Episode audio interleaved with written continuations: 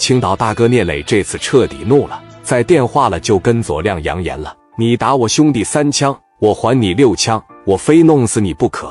操你他妈的，连侯省的儿子也敢打！”左亮也是彻底的害怕了，赶紧让他干爹刘国强摆事。刘国强拿着这个电话直接拨给侯省：“老侯啊，你好，我是国强啊。哎，刘总你好啊，是好长时间不见了，最近忙不忙啊？这企业上边遇没遇到点什么问题啊？需不需要贷款呢？有需要尽管提好吧。”老侯上来就给来了这么套业务。刘国强那边说：“侯总啊，有个小事啊，我这也真是不好意思张口了呀。但是我这寻思来寻思去，孩子们出了事，家里大人不也得出面帮着解决吗？你说我听听出什么事了？事倒不大，就是小孩们之间发生点矛盾。我干儿子左亮跟你家小侯发生了点冲突，当时小侯也没有表明身份，左亮也是一时冲动。”给你家小侯腿上打了三枪，现在在医院里边住院呢。老刘啊，什么时候的事啊？怎么小侯没告诉我呢？我为什么还被蒙在鼓里？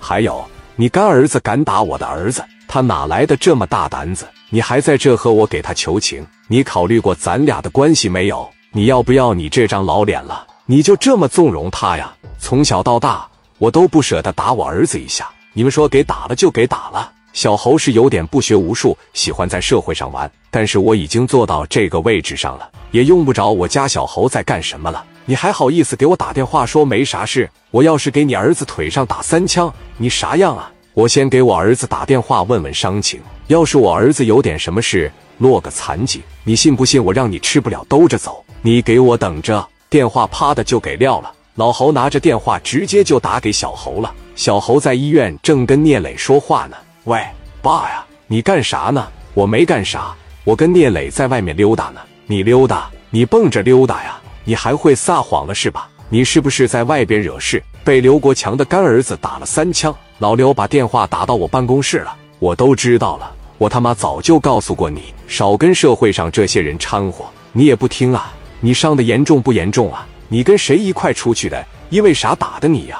于飞当时在旁边捂着脸，耷拉着脑袋。臊的脸通红通红的，爸，我跟于飞出去的。当时聂磊没在你身边吗？他要是在你身边，你指定不能挨打呀。老侯相当信任聂磊，继续问道：“这个事你们打算怎么办啊？”听到这话，聂磊直接把电话啪的一接过来，叔，我是聂磊，小侯这边你放心，没有伤到要害，全是皮外伤，更不能影响你们老侯家传宗接代。这个事怎么办？